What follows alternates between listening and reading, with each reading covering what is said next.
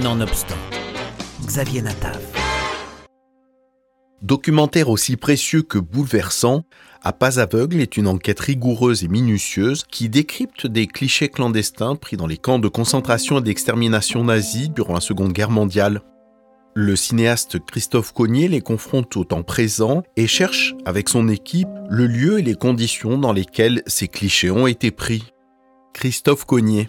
Pas aveugle, ça, ça référence aussi à nous, à notre, à notre recherche à nous aujourd'hui, qui, euh, qui, euh, qui avançons dans ces endroits sans euh, à la recherche d'images d'une certaine façon et qui, qui, qui, ne les trouvons jamais. Donc, donc, donc j'avais cette dimension-là. Et l'autre chose qui était très importante pour moi, c'est que je ne voulais pas venir comme un sachant, comme quelqu'un qui sait les choses. Euh, donc j'apparais dans le film pour qu'il y ait cette espèce de jeu de modestie qui à tâtons, à l'aveugle d'une certaine façon, va essayer de comprendre euh, ces images, essayer de comprendre ces photographies, com comment elles ont été faites. Donc il fallait forcément impliquer le processus de recherche dans euh, la dramaturgie même, dans le corps même du film. Euh, pour, et, d'ailleurs, on le fait vraiment, c'est-à-dire on ne joue pas avec les historiens que j'ai rencontrés. Euh, quand, quand, on cherche, on cherche vraiment les, les choses et du coup, nos échanges et nos, euh, nos discussions sont à mon avis, euh, une façon de regarder ces images et de les appréhender. Elles nous permettent, à mon sens, d'avoir une connaissance sensible, non pas une connaissance intellectuelle qui, encore une fois, est, primordiale, qui est, qui, euh, qui, est, première aussi et qui, euh, est, nécessaire. Elle nous en donne une connaissance sensible, c'est-à-dire elle nous en donne des perceptions et des visions. Et elle nous en donne des perceptions et des visions du point de vue des déportés, du point de vue de ceux qui ont vécu ça, en fait. Donc, qui ont une égalité de conditions euh, peu ou prou entre avec ceux qui photographient.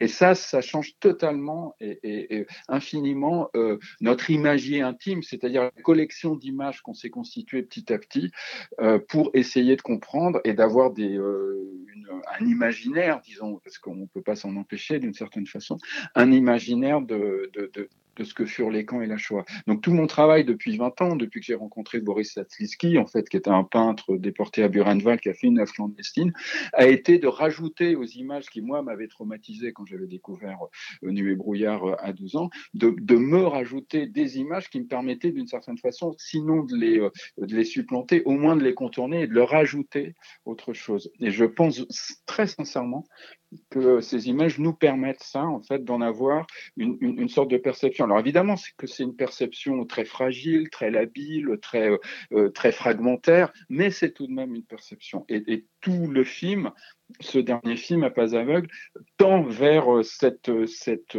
comment dire cette recherche de perception. Au-delà des sujets même représentés sur ces rares photos, Christophe Cognier s'intéresse aussi, et j'allais presque dire surtout, à celui et celle qui étaient derrière l'appareil photographique. Mon, projet, euh, c'était de prendre la photographie autant comme une image que comme un acte. Et un acte, ça veut dire effectivement s'intéresser euh, au photographe, c'est-à-dire la photo et la trace d'une rencontre entre un photographe et un sujet. Et cette dimension trace d'une rencontre avec le photographe euh, permet de, de, rendre à l'image, à, à, la photographie, son, euh, sa dimension euh, physique, sa, sa dimension de, de, trace physique de, de ce qui fut. C'est Roland Barthes qui dit le, la photo, c'est ça a été. Mais le ça a été, c'est aussi cette rencontre en fait. Et donc moi, en plus, qui suis quelqu'un qui fait des images, qui suis cinéaste, je connais très bien d'une façon euh, intégrée, incorporée, le poids d'une image, ce que ça représente de faire une image. Euh, le, le tout, tout, ce qu'il faut prévoir, euh, l'appareil, euh, la pellicule, attendre qu'il y ait de la lumière, faire des repérages, se pencher, euh, etc. toute cette petite dramaturgie qu'il y a autour d'une image, d'une photographie, me paraissait extrêmement déterminante dans ces photographies-là pour essayer de les regarder. Donc il y avait cette double dimension entre image et acte euh, euh, qui nourrit le film d'une certaine façon et ma réflexion. Il a enveloppé l'appareil dans un papier journal. Il a juste fait un trou pour l'objectif, évidemment, et un trou pour la molette. Il ne voyait pas, il ne visait pas quand il faisait la photo. C'est très important. Il a fait la photo avec son corps et pas avec son œil. Donc peut-être que petit à petit, il est devenu de plus en plus hardi dans son activité de photographe clandestin. On constate exactement chez lui, mais on sait à quel point c'était dangereux.